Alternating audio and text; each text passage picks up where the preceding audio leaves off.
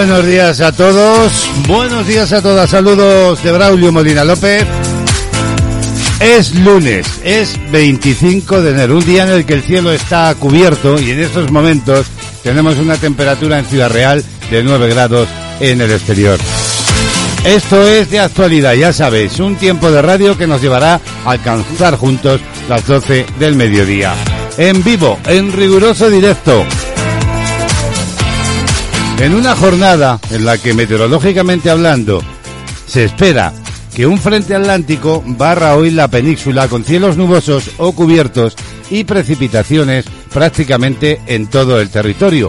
Eso sí, serán menos probables y más débiles y también dispersas en el área mediterránea, llegando a Cataluña y Baleares por la tarde y sin afectar a Melilla. Tampoco afectarán al litoral sudeste según la previsión y al Golfo de Valencia, donde estará poco nuboso.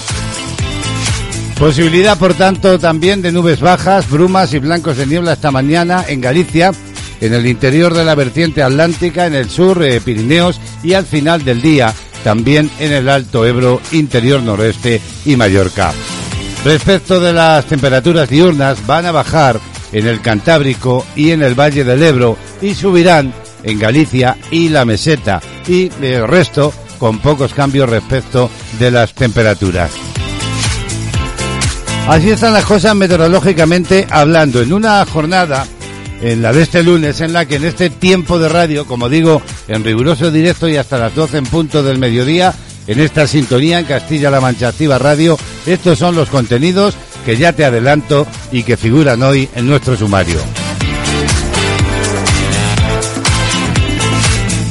En este lunes, como es habitual, eh, el espacio de salud y en él la doctora de urgencias Gabriela Zambrana nos va a hablar hoy del coronavirus y de sus efectos y del por qué hay casos tan graves y otros tan leves. Será, como digo, en la recta final de este tiempo de radio con la doctora de urgencias Gabriela Zambrana. Es tiempo hoy para las nuevas tecnologías en el digital con Juan José de la Rosa de Biz Informática. Con él nos adentramos una semana más en ese maravilloso mundo de las nuevas tecnologías y de la informática. Hoy en el tema del día vamos a hablar de eh, conseguir pareja online, o dicho de otra forma, en estos tiempos que se sale poco, o en estos tiempos que hemos estado incluso confinados, ¿cómo se liga? ¿Se puede ligar a través de la red? ¿Se puede encontrar pareja? Bueno, pues de todo ello hablaremos a lo largo de la mañana. Una marionita en la que Panorama Musical, desde Cataluña, con Remey Notario, nos va a ofrecer una nueva entrega musical. Eso sí, como es habitual en ella, previo análisis y comentario de la canción. Además, en unos minutos les vamos a contar cómo viene la actualidad del día y también, por supuesto, a través del diario de la pandemia, la última hora de la crisis sanitaria SARS-CoV-2. Si nos acompañas a través de esta sintonía, escucharemos también mucha y buena música a lo largo de la mañana de este inicio de semana. Son éxitos de ayer, de hoy, de siempre, solo éxitos, siempre éxitos en de actualidad. Y en unos instantes abriremos la agenda del día. Visitaremos también el kiosco de prensa para contarles cómo vienen las portadas de los principales periódicos de tirada nacional. Todo ello aquí, como digo, hasta las 12 en punto del mediodía en riguroso directo en Castilla-La Mancha Activa Radio. Actualidad del día. Vamos a asomarnos brevemente al perfil de la actualidad. Este lunes, 25 de enero, las comunidades estrenan, muchas de ellas, nuevas y duras restricciones ante el aumento de los contagios. Y es que lo informa la SER, además de la tercera ola de coronavirus, está provocando una presión asistencial y hospitalaria similar a la primera ola. En pleno debate sobre si dictarse un confinamiento similar al de marzo, algo que el gobierno, recordemos, ha descartado y piden, por otra parte, los especialistas, las comunidades autónomas aumentan el nivel de las restricciones con el objetivo de doblegar la curva. El exdirector de Acción Sanitaria en situaciones de crisis de la Organización Mundial de la Salud, les hablo de Daniel López Acuña, cree que tomar medidas como el confinamiento evitaría un número de fallecimientos importante. Por tanto, este lunes estrenan restricciones la Comunidad Valenciana, también Euskadi, La Rioja y la Comunidad de Madrid, entre otras. Por ejemplo, la Comunidad Valenciana, las reuniones en el espacio público se limitan desde hoy a dos y a los convivientes en espacios privados. Su presidente Simo Puig ya había advertido de que esta semana ha sido la peor de la pandemia y tras decretar el pasado jueves el cierre total de la hostelería y del comercio a las 18 horas, así como el toque de queda a las 10 de la noche, ayer domingo iba más lejos anunciando nuevas medidas. Además de anunciar la limitación de las reuniones a los convivientes en el espacio privado y a esas dos personas que pueden ser dos núcleos de convivencia distintos en el espacio público, ha decretado el confinamiento perimetral de las ciudades de más de 50.000 habitantes durante fines de semana y festivos. También en Euskadi, el gobierno vasco ha decretado el cierre de todos los pueblos desde hoy lunes y las reuniones de cuatro personas máximo. El boletín oficial del País Vasco publica el decreto de confinamiento perimetral de todos los municipios sin posibilidad de desplazarse a un municipio no colindante. Y en Madrid también se anuncia solo convivientes en casa y máximo de cuatro personas en los bares. La Comunidad de Madrid adelanta el toque de queda de las 23 a las 22 horas y el cierre de la hostelería y establecimientos no esenciales desde las 22 horas que ahora pasan a las 21 horas. Y prohíbe las reuniones de no convivientes en domicilios.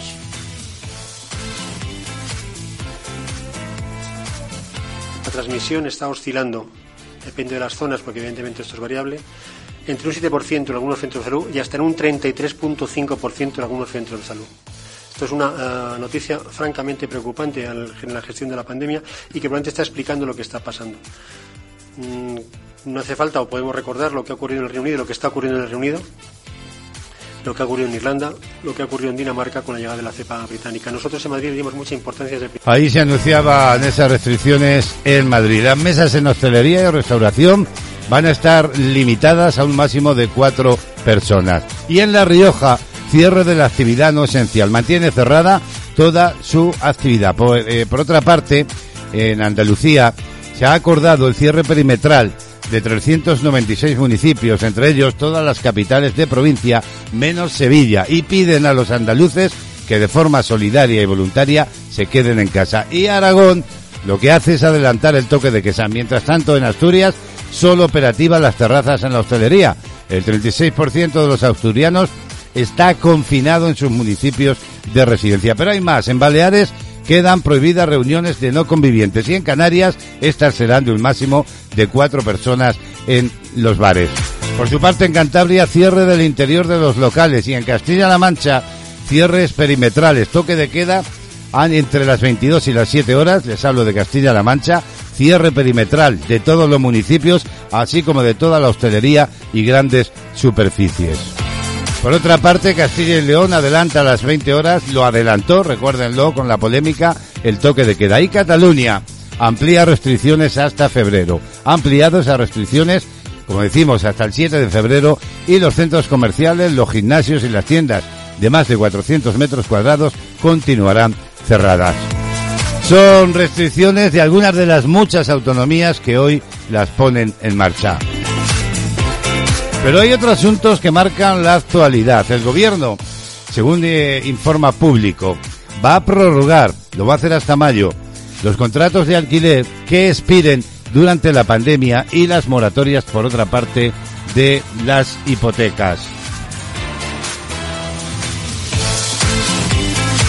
Y es que el Consejo de Ministros, según apunta la información, va a dar luz verde a dos de las últimas medidas del escudo social que faltaban por ampliar. La prórroga, como decimos, de los contratos de alquiler que expiren durante la pandemia del coronavirus y, por otra parte, los aplazamientos o reestructuraciones de deuda para arrendatarios de grandes tenedores de vivienda. El PSOE y Unidas Podemos han logrado cerrar un acuerdo tras semanas de intensas negociaciones. Y con la mirada puesta en Cataluña, Inés Arrimadas ofrece a Salvador Illa un gobierno de Ciudadanos y PSC para evitar, dice Arrimadas, el tripartito. Lo informa el mundo.es. Inés Arrimada es consciente, dice la información, de que ahora mismo Salvador Illa es el eje mediático de la campaña electoral catalana, después de que eh, en dos encuestas hayan vaticinado que puede ganar las elecciones al independentismo. Además, la presidenta de Ciudadanos sabe que el candidato del Partido Socialista Catalán ha echado las redes en su caladero electoral. Por eso Arrimadas ha planteado ayer domingo un gobierno capitaneado por su partido y el PSC para evitar que ella sucumba a la tentación de pactar con Esquerra Republicana de Cataluña. Y precisamente declaraciones de Pablo Casado, del líder popular de, de ayer domingo sobre Cataluña, que decía, pelearé para que vuelva hasta la última empresa. El líder del Partido Popular, Pablo Casado, se ha fijado como objetivo que las compañías que se trasladaron fuera de Cataluña regresen a la comunidad. Pelearé, ha dicho Casado, para que vuelva hasta la última empresa eh, que cambió su sede social. Yo quiero que vuelvan, ha dicho a Cataluña, estén en Madrid, en Valencia o en Aragón, allá donde esté. Y también hemos conocido que Salvador Illa va a dimitir mañana martes del Ministerio, del Ministerio de Sanidad, para dedicarse a su candidatura a las elecciones catalanas. Distintos miembros del gobierno y del PSOE cuentan con que Carolina Darías se quede con la cartera de Sanidad y apuntan a Michael Iseta como ministro de Política Territorial. Y con la mirada de nuevo puesta en el juicio de Cifuentes, el consejero de Cifuentes que reclamó el acta del TFM del máster declara hoy en el juzgado. El juicio contra la expresidenta de la Comunidad de Madrid, Cristina Cifuentes, recordemos por el caso máster, se retoma este lunes con dos testificales clave, la del exconsejero de Educación Rafael Van, que reclamó el acta del TFM, y la de la funcionaria Amalia Calón, quien cambió las notas de Cifuentes. El rector Javier Ramos apuntó en su testifical del pasado viernes a Van Grieken como el cargo del gobierno regional que más insistió en conseguir la documentación del máster. Y más dimisiones respecto de la vacunación. Eh, dimite la alcaldesa de Molina de Segura, que se vacunó contra el coronavirus tras perder el apoyo del el PSOE. La alcaldesa socialista, como decimos, de Molina de Aragón, Esther Clavero, ha dimitido en la madrugada de este lunes, después de que ocho de los doce ediles de su grupo que gobiernan la cuarta ciudad murciana más importante en coalición con Podemos Equo, le hayan retirado su confianza al pedirle que dimita por haberse vacunado sin tener todavía derecho a ello según el protocolo fijado. Así pues, la vacuna antes de tiempo, el colarse en la misma, ha provocado una nueva dimisión. Y entrando ya de lleno en la crisis sanitaria, en la crisis SARS-CoV-2, Europa está presionando a los laboratorios ante la lentitud en la vacunación. Cumplidas las cuatro semanas de campaña de vacunación en la Unión Europea, que arrancó, recordemos, oficialmente el domingo 27 de diciembre, a Bruselas se le complican los frentes y ya reconoce que va a ser complicado cumplir con los ambiciosos plazos de vacunación fijados esta misma semana, en parte por imprevistas complicaciones logísticas y por la dificultad de trazar un calendario de producción y distribución, mientras que en el Reino Unido se han administrado 10 dosis por cada 100 habitantes y en Estados Unidos cerca ya de 6 inyecciones por cada 100 habitantes, en la Unión Europea no llegan a 2 por cada 100 habitantes. Todo ello según cálculos que se han hecho. Italia ha ido más lejos. Italia ha anunciado que va a emprender acciones legales contra AstraZeneca por reducirle las entregas de vacunas y la Unión Europea pide que cumplan.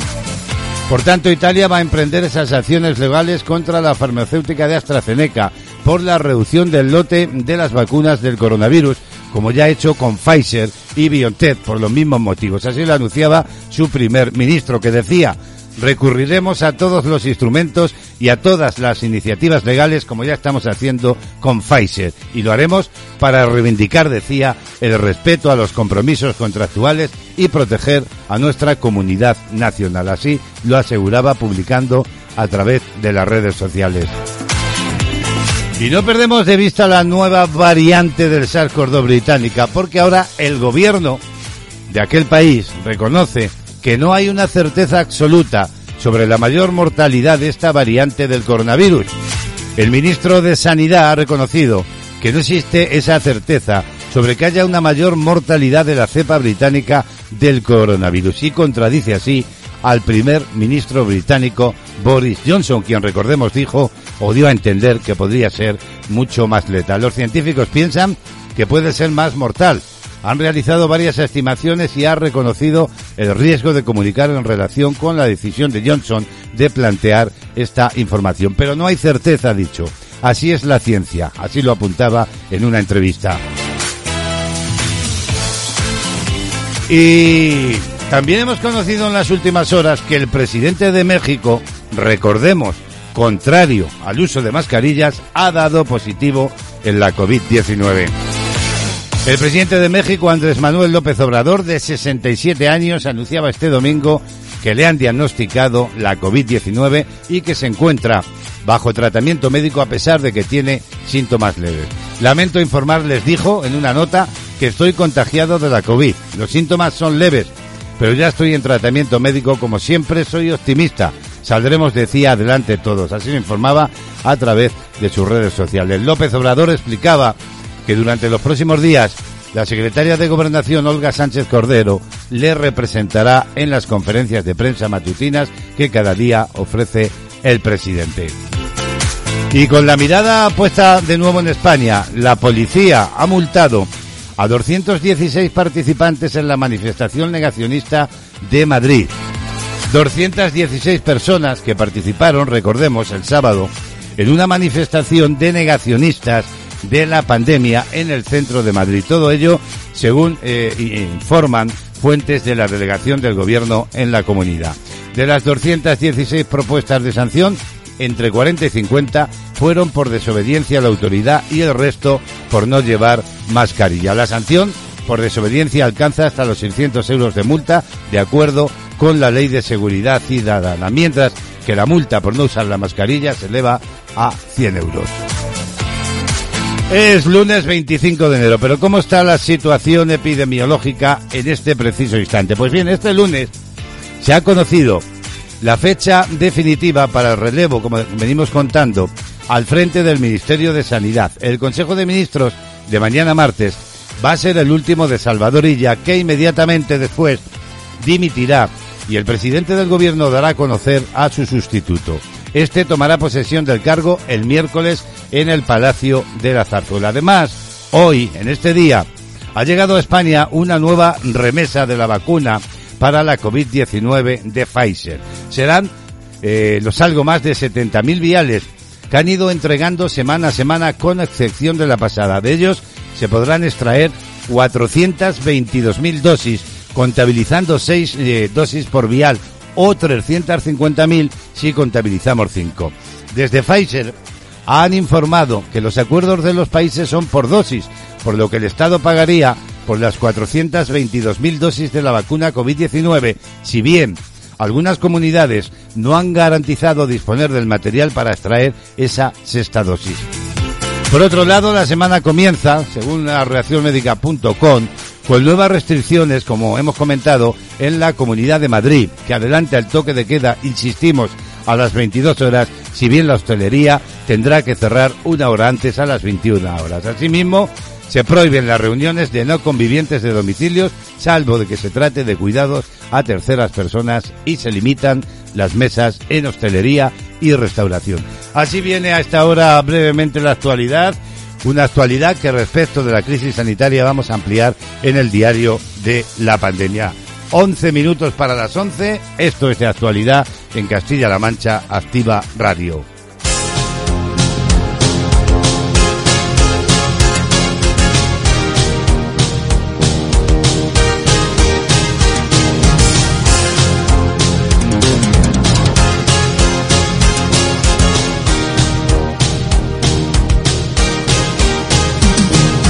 Cuando pierda todas las partidas, cuando duerma con la soledad, cuando se me cierren las salidas y la noche no me deje en paz, cuando sienta miedo del silencio, cuando cueste mantenerse en pie cuando se revelen los recuerdos y me pongan contra la pared. Resistiré, erguido frente a todo, me volveré de hierro para endurecer la piel y aunque los vientos de la vida soplen fuerte, soy como el junco que se dobla, pero siempre sigue en pie. Resistiré para seguir viviendo, soportaré los golpes y jamás me rendiré. Y aunque los sueños se me rompan en pedazos, resistiré, resistiré.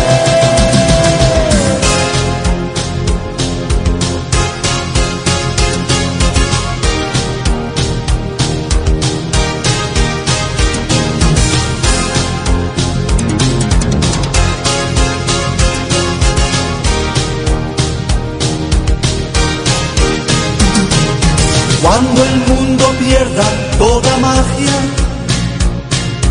cuando mi enemigo sea yo, cuando me apuñale la nostalgia y no reconozca ni mi voz, cuando me amenace la locura,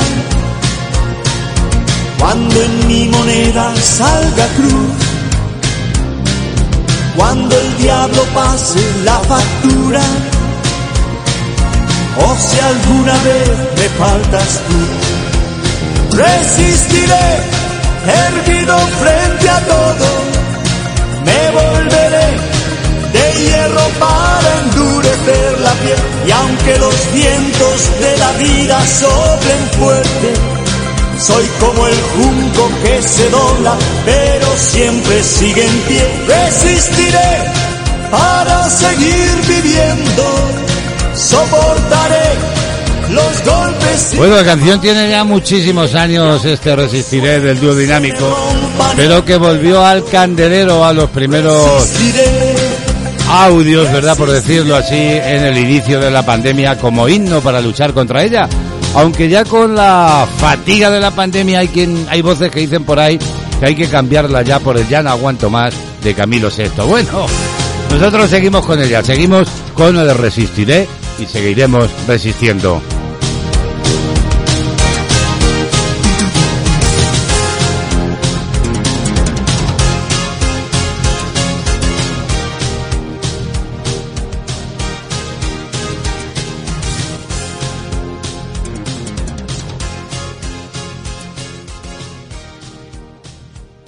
La agenda del día. Siete minutos para las once de la mañana. ¿Qué tal? ¿Cómo estáis? Si te acabas de incorporar, bienvenido. Ya sabes que esta es la sintonía de Castilla-La Mancha Activa Radio. Vamos a echar un vistazo ya a la agenda del lunes, de este lunes, inicio de semana. Hoy vamos a felicitar, por ser su santo, a quienes se llamen María Antonia, también Marino, Massimino y Elvira. Lo dicho, ¿eh? Muchas felicidades.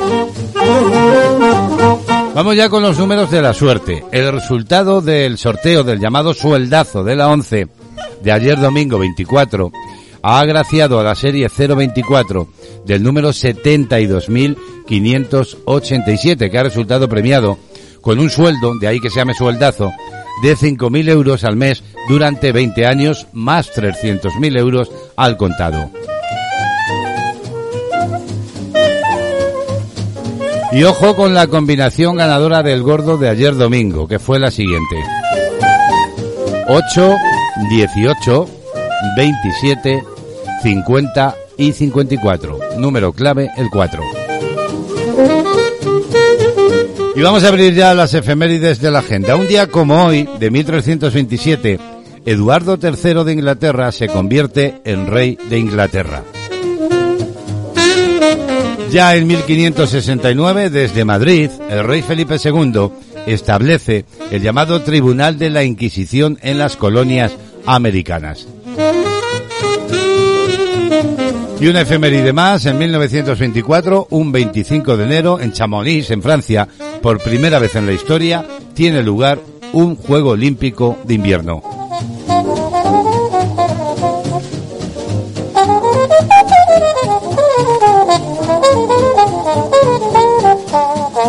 Así viene la agenda de este lunes que vamos a completar hablando de música. Y hablamos de Adam Lambert porque ha dado a conocer que va a presentar dos actuaciones en vivo en los Estados Unidos. El vocalista de Queen, Adam Lambert, presentará dos shows transmitidos en vivo desde el Teatro Roxy de Los Ángeles. Será el primero de ellos el 29 de enero.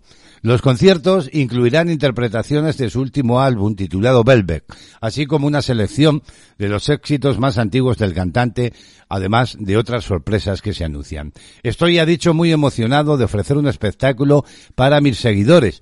La actuación en vivo siempre ha sido y siempre estará en el corazón de lo que hago, así que decía, estoy muy feliz de haber encontrado una manera de que persista. Así lo ha señalado Lambert en un comunicado y con él, con su música y su voz, cerramos la agenda de este lunes.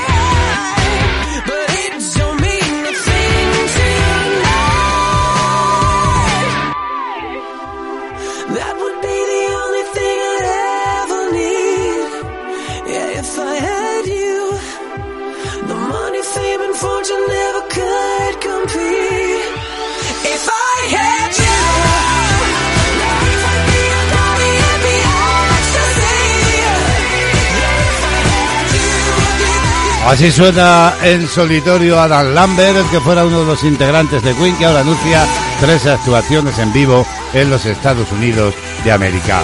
La música que nos acompaña en este inicio de semana, poniéndole buenos ritmos, viviendo con intensidad la radio en directo.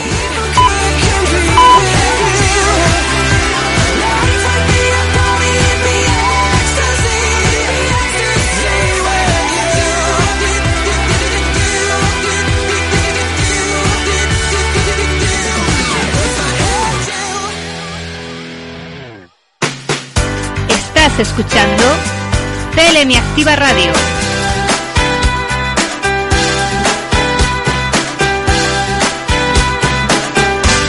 Son las 11 de la mañana. Vamos a conocer ya cómo vienen las portadas de los periódicos en este lunes 25 de enero. Kiosco de prensa.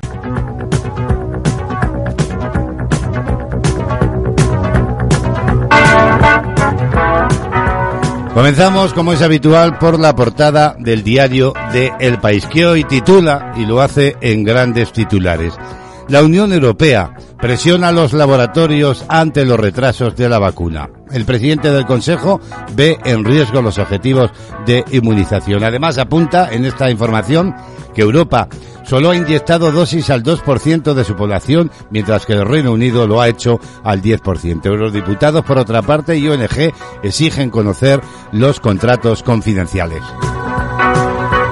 Pero hay otras informaciones en el país. El Tribunal Constitucional dice en primera, en una información a una columna, respaldará al Supremo sobre el proceso. Los magistrados debaten el primer recurso por las condenas.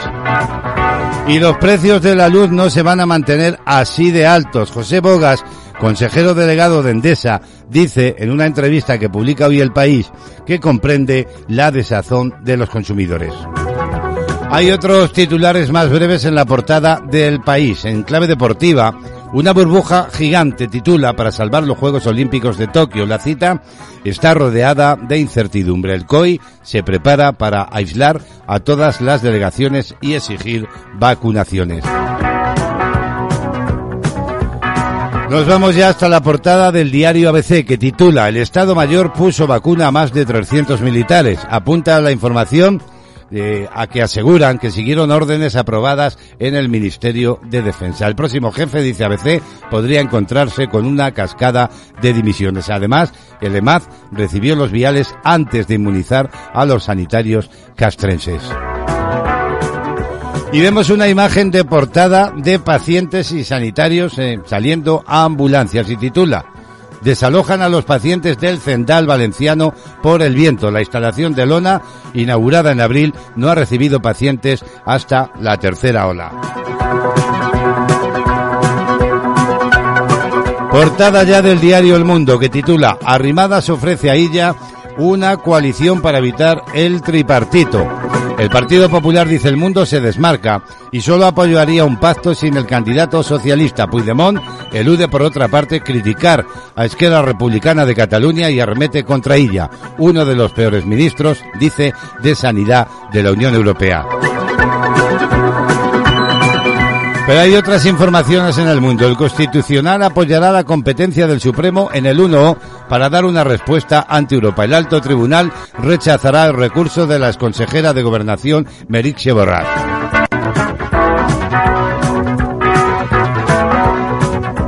Y Portugal vota en plena pandemia y lleva una imagen a la portada del mundo precisamente de la cola, entrecomillado, ¿verdad?, de, de personas para votar. El presidente Marcelo Rebeló de Sousa fue reelegido ayer en unas elecciones marcadas por un nuevo récord de fallecidos de la COVID-19 por séptimo día consecutivo, el colapso sanitario. Pese a ello, la participación no se resintió, dice la información. Y completan la portada del mundo otras informaciones. El gobierno calca el plan de Zapatero en proyectos para fondos europeos y Madrid, dice en otro titular, usará drones para vigilar las zonas confinadas. Por último, portada del diario La Razón, que titula El no efecto de Illa y la caída de Ciudadanos abocan a otro gobierno soberanista. El candidato eh, ministro mejora los resultados, dice del PSC, pero no lograrían, según La Razón, cambiar el escenario político en Cataluña. Y por último titula Guerra de la Unión Europea a las farmacéuticas por los retrasos en las vacunas. Amenaza con denuncias si no se cumplen los plazos de entrega. Son los titulares más destacados de los periódicos de tirada nacional en este lunes 25 de enero.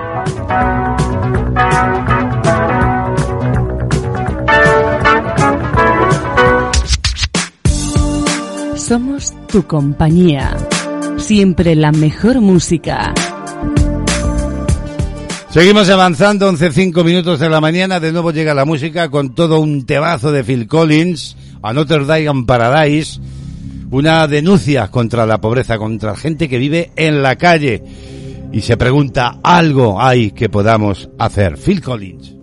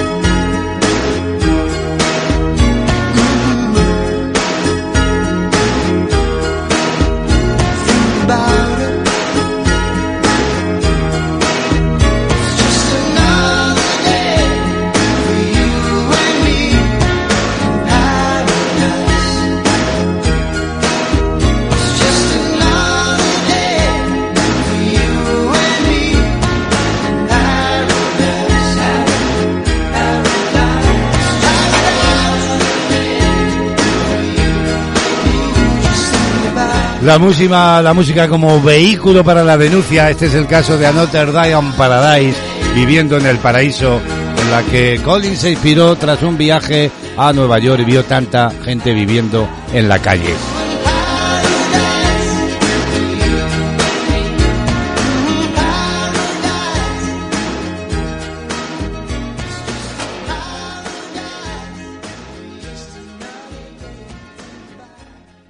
Tu chico debe aceptarte como eres. Tú te has mirado. Estás ridícula. Tu chico debe confiar en ti. ¿Quién te escribe? Dame el móvil. Tu chico debe quererte sin presiones ni amenazas. Te quiero tanto que sería capaz de cualquier cosa si me dejas. Si tu chico te trata así, cuéntalo. 016. ¿En qué puedo ayudarle? Hay salida a la violencia de género. Gobierno de España. Este virus lo paramos unidos. Lo paramos si mantienes la calma y te mentalizas de que no va a ser fácil. Lo paramos cada vez que te lavas las manos y te quedas en casa. Lo paramos cuando te reúnes por videoconferencia y evitas lugares concurridos. Lo paramos cuando no compartes información falsa y ayudas a nuestros profesionales sanitarios. Lo paramos y confías en que vamos a superar esto. Detener el coronavirus es responsabilidad de todos y todas. Si te proteges tú, proteges a los demás. Ministerio de Sanidad, Gobierno de España.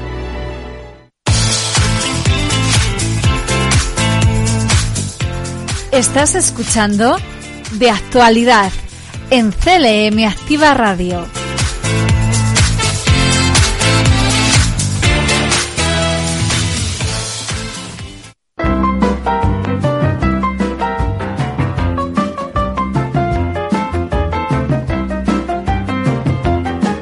Bueno amigos, y quiero, amigos y amigas, claro, quiero contaros ahora cómo un escritor, según se ha publicado en OK Diario, se ha quedado sordo durante 48 horas por comer fideos picantes. Dice la información de OK Diario que Remul Vaya, un escritor londinense, ha contado a los medios cómo se quedó sordo durante 48 horas después de comer fideos picantes. Bueno, y aunque parezca una historia de ciencia ficción más propia de una de sus novelas, es 100% verídica. Cuando vio al youtuber Mac Stoney comerse 15 paquetes de esos fideos como parte de un reto, se animó a probarlos. Compró en Amazon dos paquetes iguales que contenían los siguientes ingredientes. Un bloque de fideos, varias semillas de algas y sésamo y una bolsita de chile negro. Una vez listos, probó los fideos y la experiencia fue nefasta. Pues bien, pocos segundos después, Remul Vaya sintió como eh, lava goteando en el estómago. El escritor proviene de una familia de Mauricio y asegura estar acostumbrado a comer comida picante desde que era niño, pero nada más dar el primer bocado a los fideos instantáneos coreanos, tuvo la sensación de que le estuviera golpeando un infierno. Según cuenta, se le adormeció la boca y se le cerró la garganta cuando se deslizaron hacia el estómago. Decidió probar otro bocado para ver qué estaba ocurriendo, haciendo todo lo posible, eso sí, por contener el dolor. Cuando comió medio tazón, se dio por vencido. Pero ya era tarde. Su cuerpo estaba entumecido, aunque lo peor estaba por llegar. Al día siguiente empezó a notar un dolor muy intenso en su oído izquierdo, el cual empeoraba a medida que pasaban las horas. La mandíbula le dolía y apenas podía oír nada. Tenía una infección del oído izquierdo y empezó a sentir una especie de zumbido. Después de una experiencia como esta, el escritor describe el plato como los fideos de la muerte y no recomienda a nadie que los pruebe. Sí, sí, bueno, pues como decimos, esto le ha ocurrido al escritor tras comer, ¿verdad? Medio tazón de fideos picantes coreanos. ¿Qué tipo de reacción sufriría el youtuber Mark Stoney que se comió los 15 paquetes? No lo sabemos.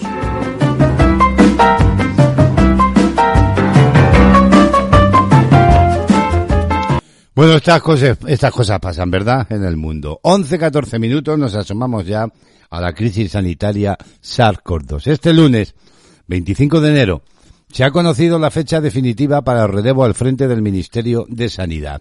El Consejo de Ministros de mañana martes va a ser el último de Salvador Illa, que inmediatamente después va a dimitir y el presidente del gobierno dará a conocer a su sustituto. Esta o este, quien sea el sustituto, tomará posesión del cargo el miércoles en el Palacio de la Zarzuela. Además, hoy ha llegado a España una nueva remesa de la vacuna por la COVID-19 de Pfizer. Serán los algo más de 70.000 viales que eh, ha ido entregando semana a semana, con excepción, eso sí, de la pasada. De ellos, se podrán extraer 422.000 dosis, contabilizando 6 dosis por vial, o 350.000 si contabilizamos 5. Desde Pfizer han informado que los acuerdos de los países son por dosis, por lo que el Estado pagaría por las 422.000 dosis de la vacuna COVID-19. Si bien, hay que decir, algunas comunidades no han garantizado disponer del material oportuno para extraer esa sexta dosis. Por otro lado, la semana comienza con nuevas restricciones, como hemos contado, en la Comunidad de Madrid, entre otras. Abrimos ya el diario de la pandemia, nos vamos a la redacción médica.com. Diario de la pandemia.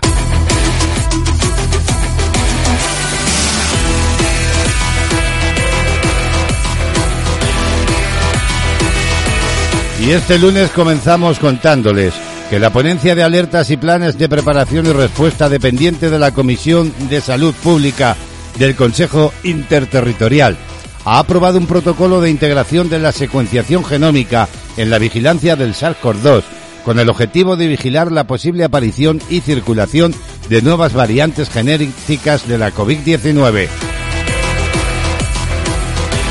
Y Gregoria Sánchez, madre del presidente de Castilla-La Mancha, Emiliano García Paje, ha fallecido esta madrugada en Toledo. Tenía 89 años de edad y el pasado 22 de agosto fue trasladada al Hospital Virgen del Valle de la capital regional tras confirmarse su positivo en coronavirus. Se trataba de una paciente con patologías previas graves que superó la enfermedad y tras varias semanas ingresada fue trasladada de nuevo a su domicilio. Dada su avanzada edad, no ha podido superar finalmente su delicado estado de salud. Y todos los centros de salud de la región de Murcia se encuentran en el nivel rojo, al presentar una tasa muy elevada de contagios de coronavirus en sus respectivos territorios, a excepción de los dos de Totana y del puerto de Mazarrón que están en fase naranja. Todo ello según los datos del portal Murcia Salud. Y esta mañana hemos conocido que la pandemia de coronavirus ha dejado otros 445.371 contagios en las últimas 24 horas en el mundo, con lo que el total de casos desde el inicio de la pandemia supera ya los 99 millones de afectados, de los cuales 2,1 millón han fallecido. Por su parte, el gobierno de Aragón ha notificado 511 casos de la COVID-19 en esa comunidad autónoma. Y miramos rápidamente al mundo. Las autoridades sanitarias de Alemania han constatado 6.729 nuevos contagios de la COVID-19 y 217 fallecidos a causa de la enfermedad en las últimas 24 horas. Mientras tanto, se ha dado a conocer que el presidente de México, Andrés Manuel López Obrador, ha anunciado ayer domingo que ha dado positivo en coronavirus. Y el ministro de Asuntos Exteriores de Túnez, ha anunciado ayer domingo haber contraído la enfermedad del coronavirus, lo ha hecho a través de un mensaje en su cuenta de Twitter. Por su parte, el gobierno de Israel ha decidido este domingo cerrar casi en su totalidad el único aeropuerto internacional del territorio durante al menos una semana y por temor a la entrada de la nueva cepa británica del coronavirus. Y en Argentina, la vicepresidenta Cristina Fernández ha recibido este domingo la primera dosis de la vacuna rusa Sputnik 5 contra el coronavirus en un hospital de Avellaneda. Y el Colegio de Médicos de Perú ha advertido en las últimas horas de que la nueva ola de coronavirus que azota a aquel país ha arrasado el sistema sanitario. Por su parte, el Ministerio de Colombo ha informado en las últimas horas del fallecimiento de 51.374 personas a causa del virus.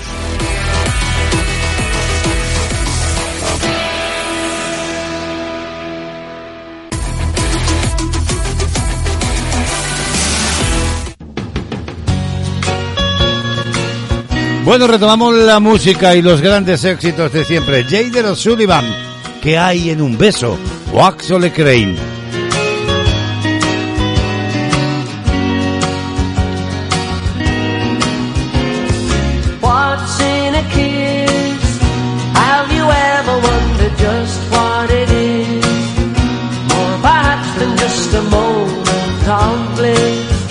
Tell me what's in a kiss?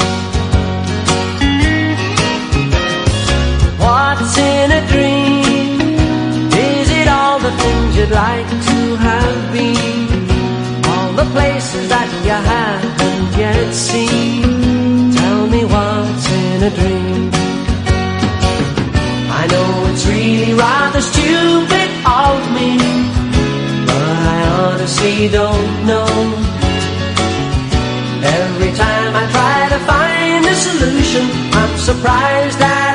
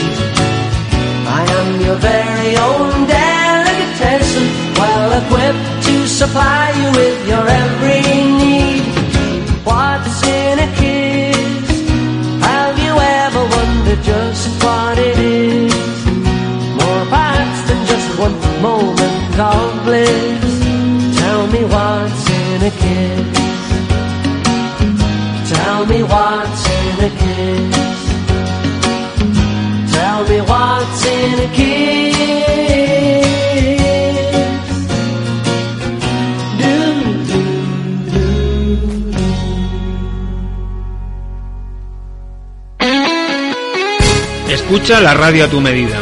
www.clmactivaradio.es Toda la información y entretenimiento hecho para ti.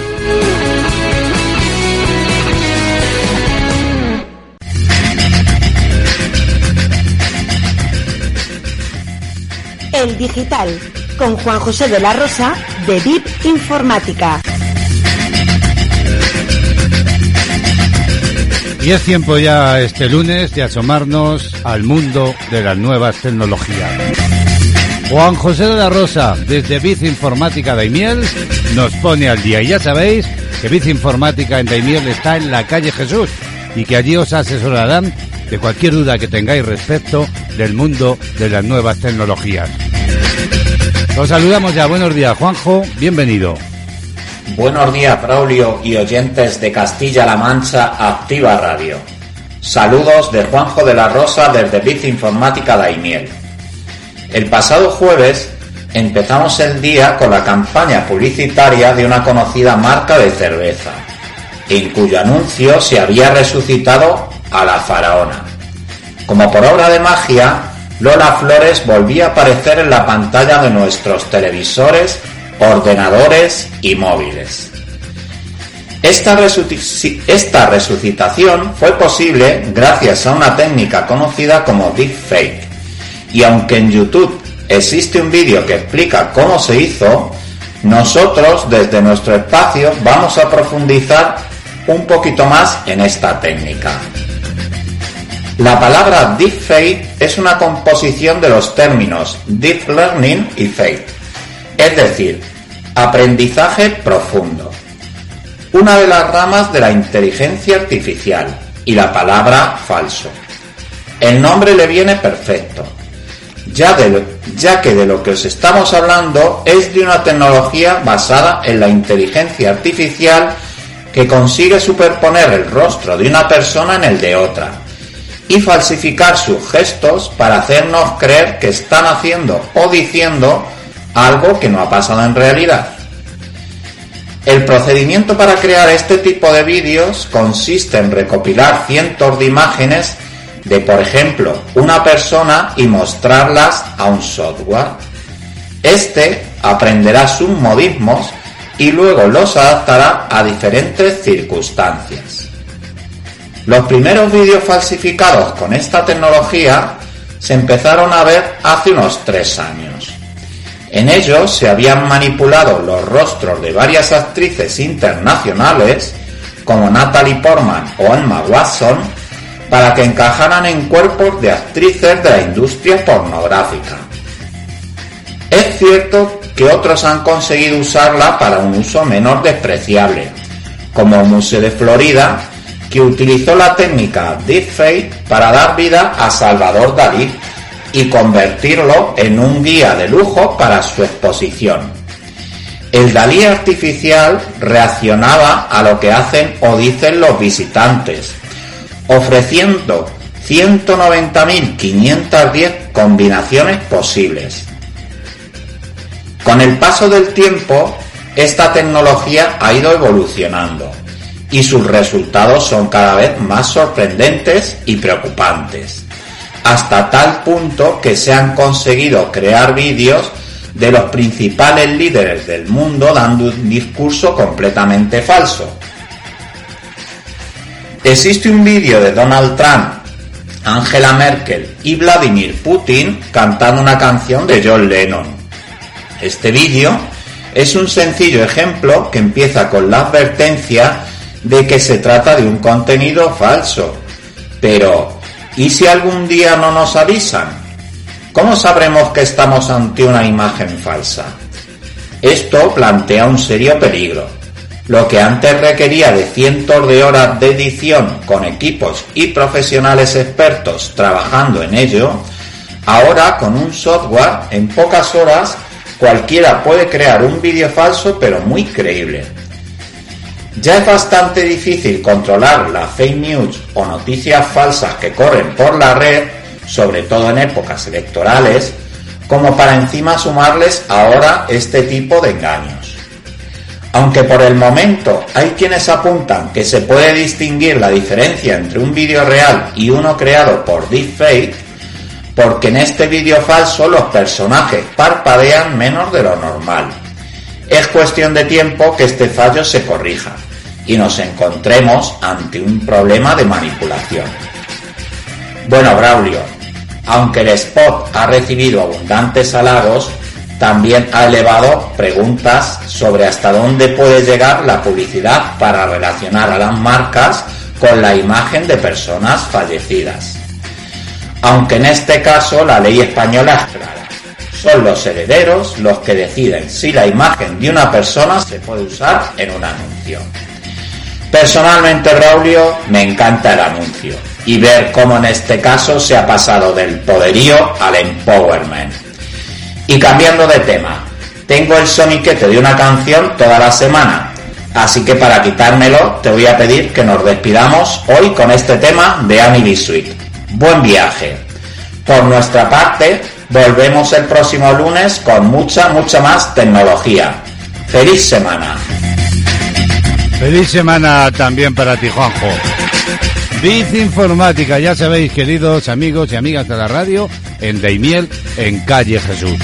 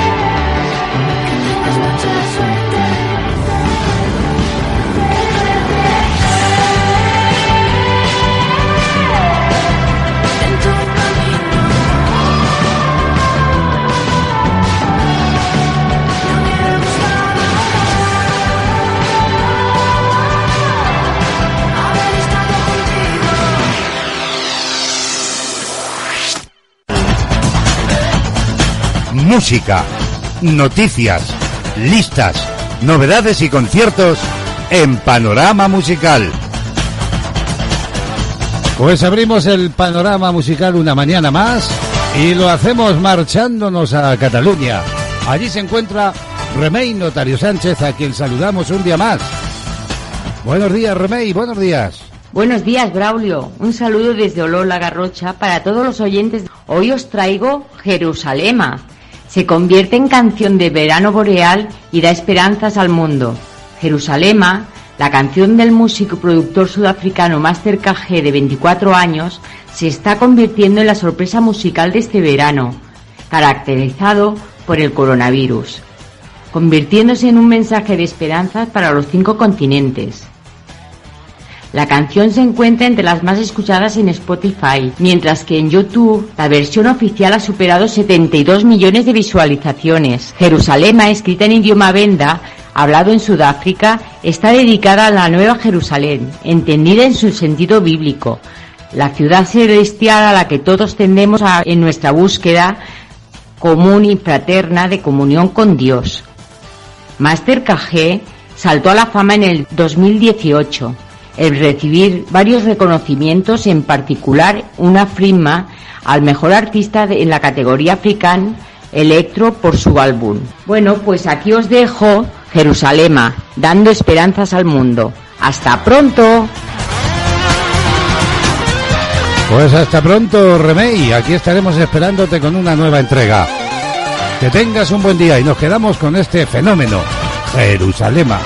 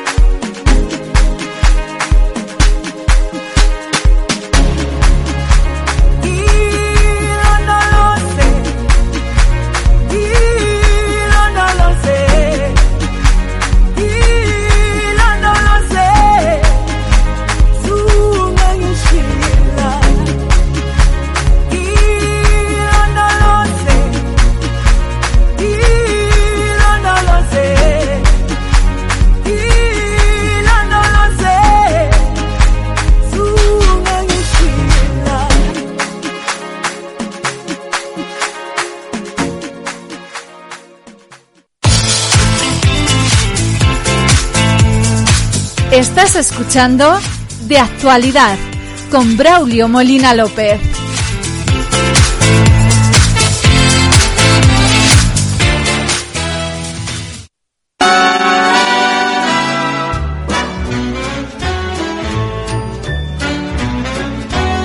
Seguimos avanzando en esta mañana radiofónica de CLM Activa Radio.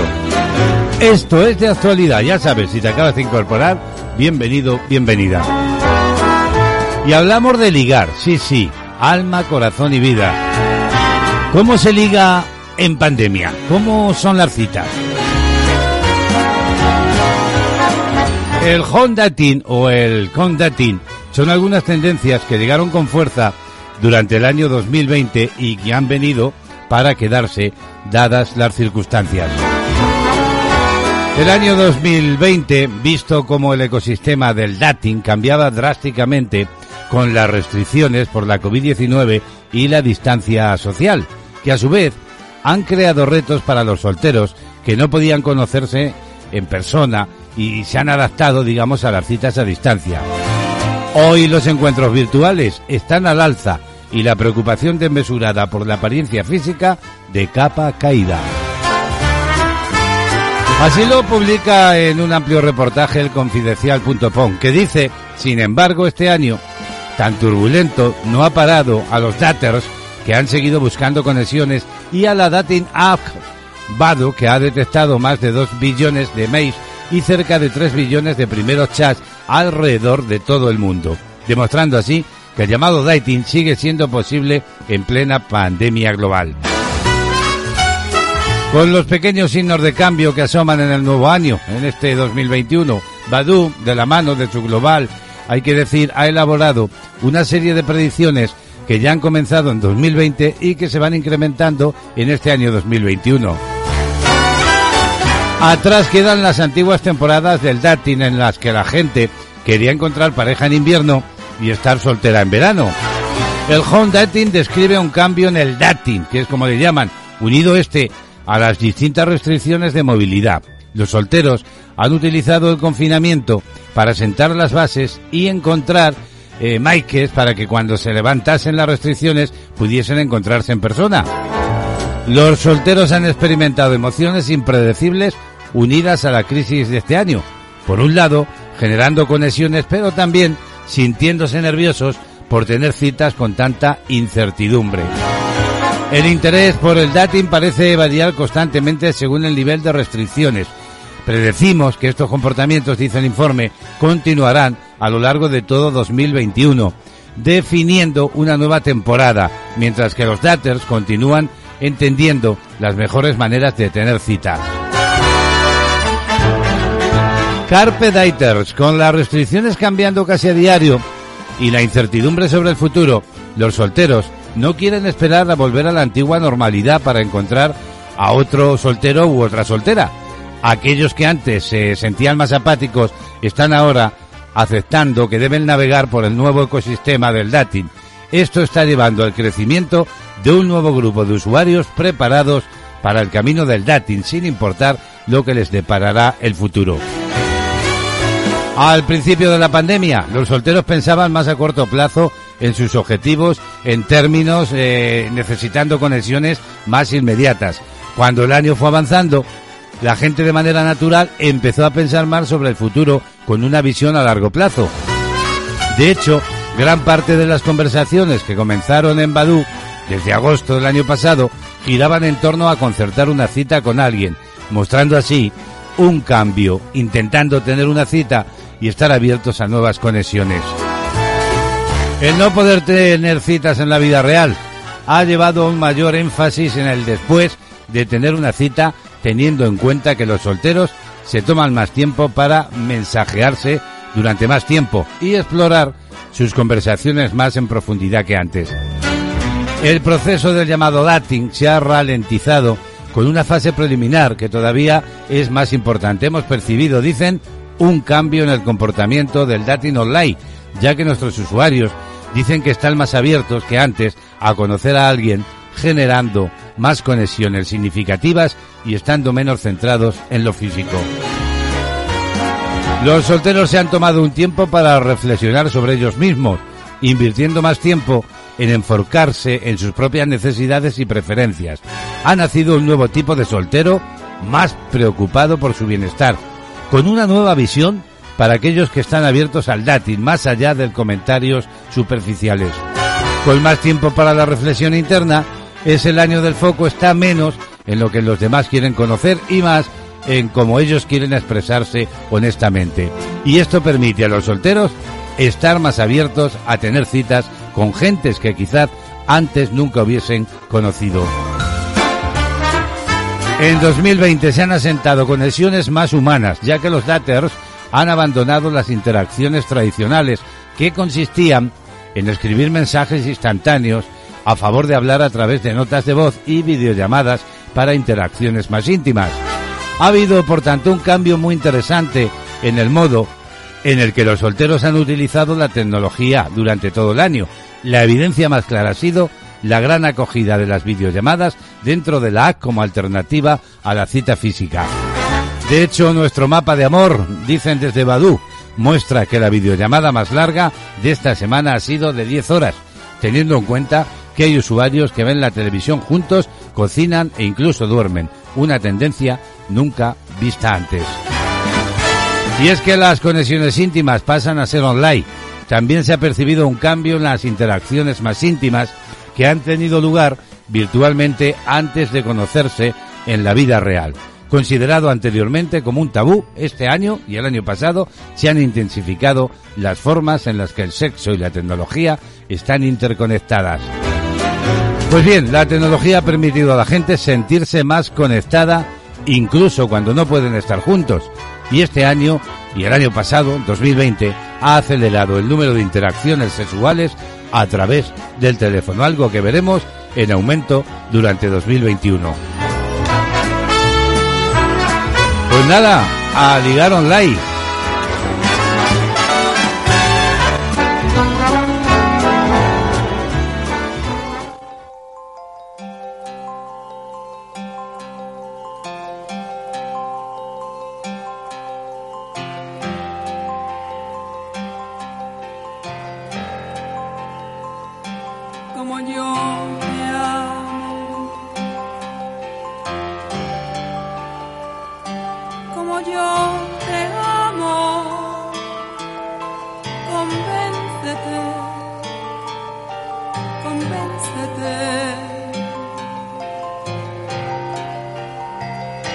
Nadie te amará.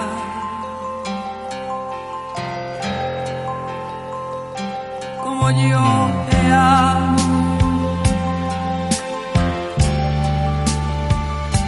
como yo te amo. Olvídate, olvídate. Nadie te amará,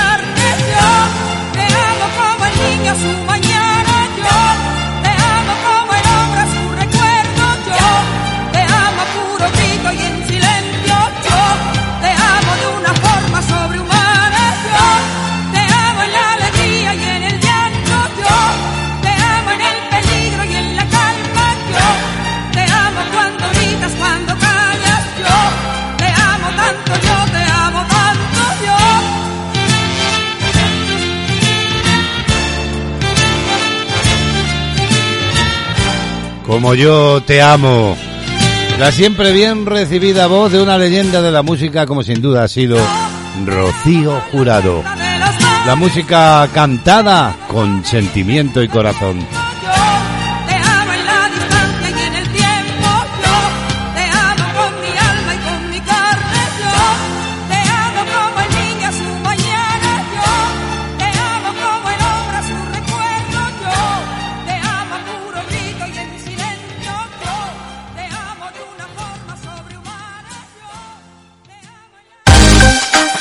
Conéctate a CLM Activa Radio, tu radio en Internet.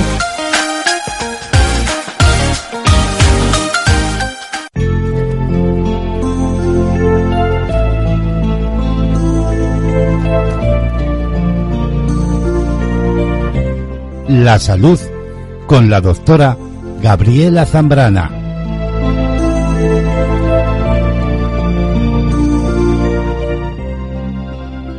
Seguimos avanzando en esta mañana del lunes y es tiempo ya en el magazine de actualidad de adentrarnos en el mundo de la medicina. Lo hacemos para conocer de cerca distintos aspectos de la salud que nos interesan a todos.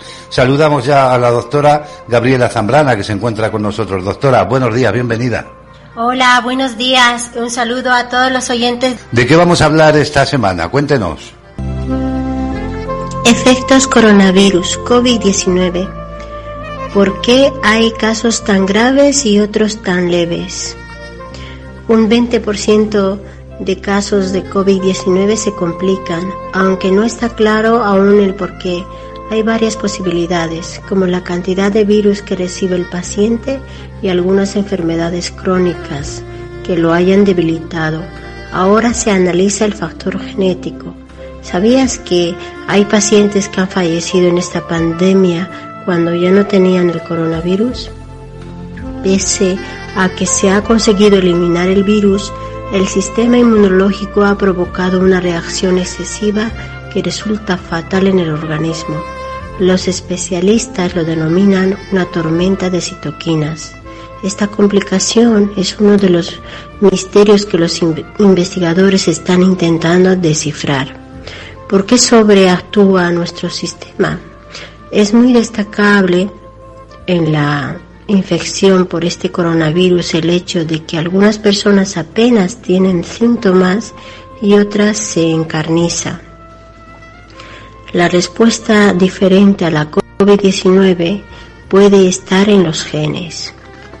Y a pesar de que los mayores de 70 años son los más vulnerables, también hay personas más jóvenes y sin patologías previas que responden mal.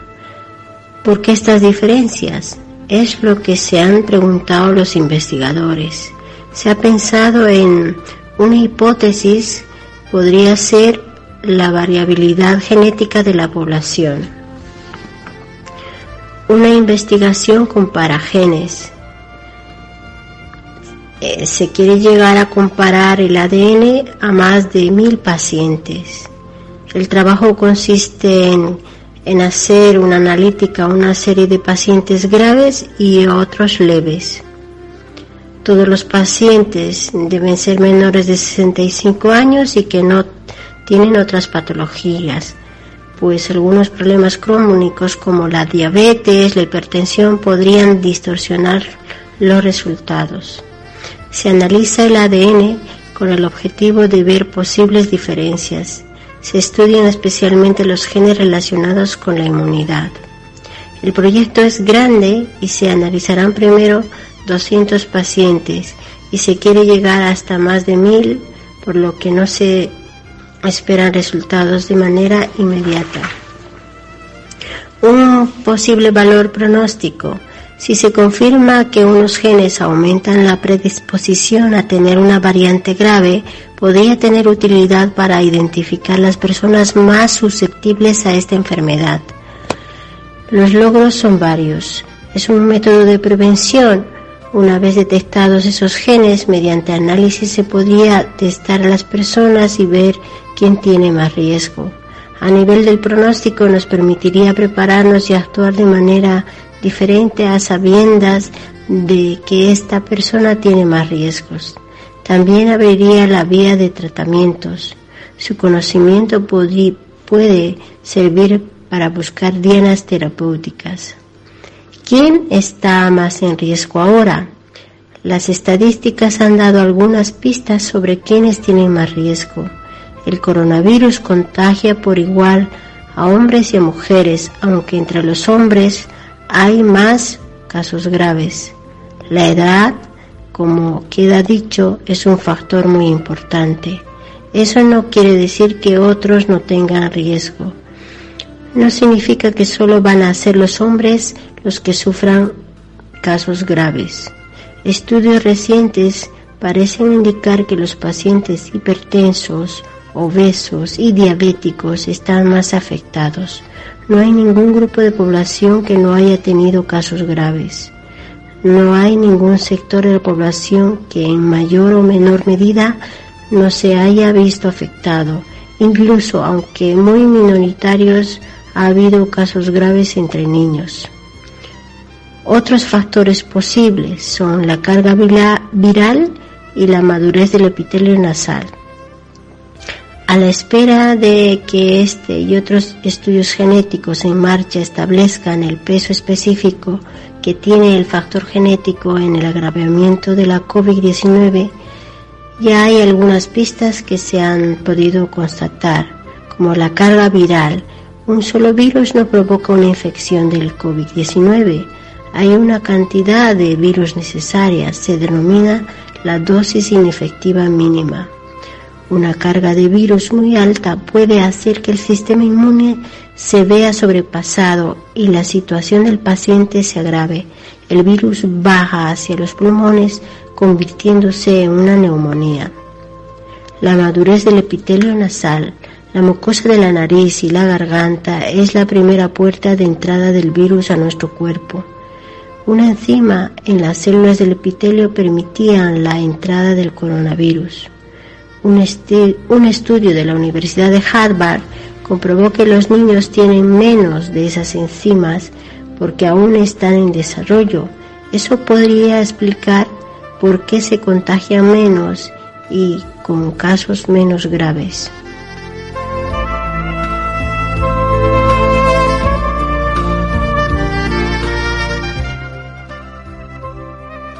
Hemos tomado buena nota de lo que nos ha contado la doctora aquí en este lunes. Gabriela, eh, muchísimas gracias por compartir este tiempo de salud con nosotros. Que tengas un, eh, una feliz semana y nos encontramos de nuevo el lunes. Gracias por su atención a todos vosotros. Un saludo. Buenos días, hasta la semana que viene.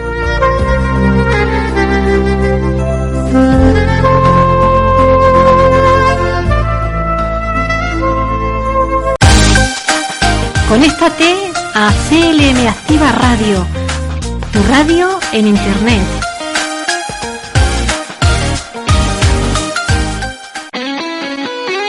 Escucha la radio a tu medida. www.clmactivaradio.es Toda la información y entretenimiento hecho para ti.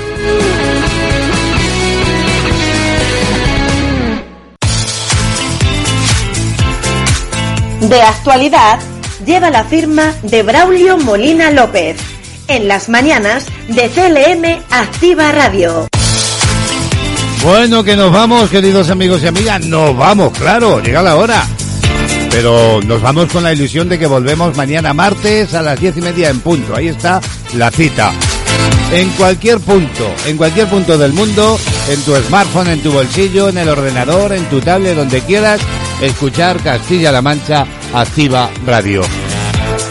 Mañana, entre otras cosas, estará con nosotros Víctor Aguirre y los reflejos de la vida, esas reflexiones en voz alta sobre el vivir de cada día. Y la programación de CLM Activa Radio continúa. Nos piden paso desde otro de los estudios, eh, estudios de la radio, concretamente es el servicio de intermediación laboral, a quien en unos instantes estará en antena. Hoy hablando sobre la formación tanto online como presencial y para ello con una invitada que tiene mucha experiencia en ello, Carmen Baos. No os lo perdáis. Los saludos de Braulio Molina López en el nombre de todo el equipo de actualidad con el deseo de que tengáis una maravillosa jornada. Ya sabéis, nos encontramos mañana de nuevo. Hasta entonces, saludos.